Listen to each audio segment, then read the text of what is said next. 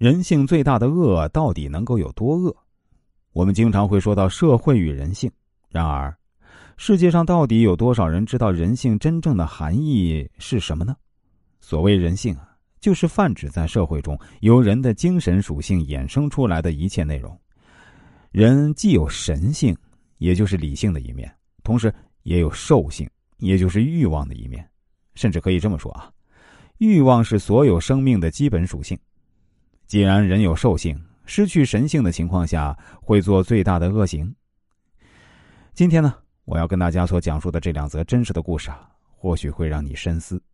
需要跟大家说明一下的是啊，这两位口述者都是曾经找我做过人生规划的。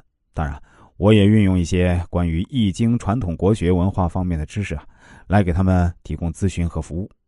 而且，我给他们算的内容和结果呀，他们还都非常满意，所以啊，他们对我都非常信任。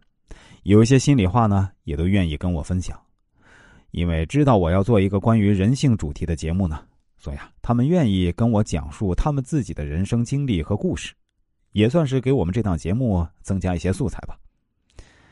这第一个口述者叫李伟，他是湖北武汉人，他当时这样跟我说：，二零一一年我医学院毕业，通过家人的疏通呢，安排到市中心医院实习。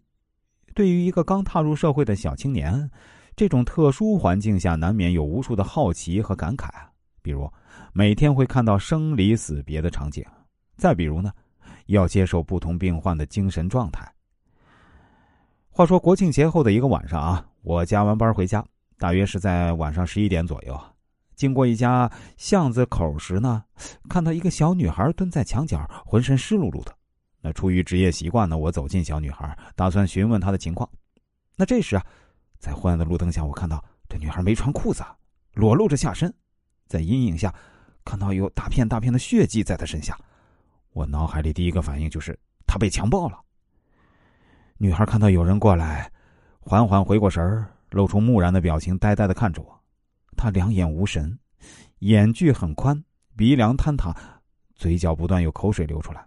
这是典型的二一三综合症啊！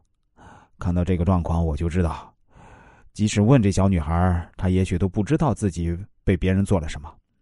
唯一能帮她的只有报警。很快呢，警察就赶到现场，现场拍照、笔录，一切似乎都有一个较圆满的句号。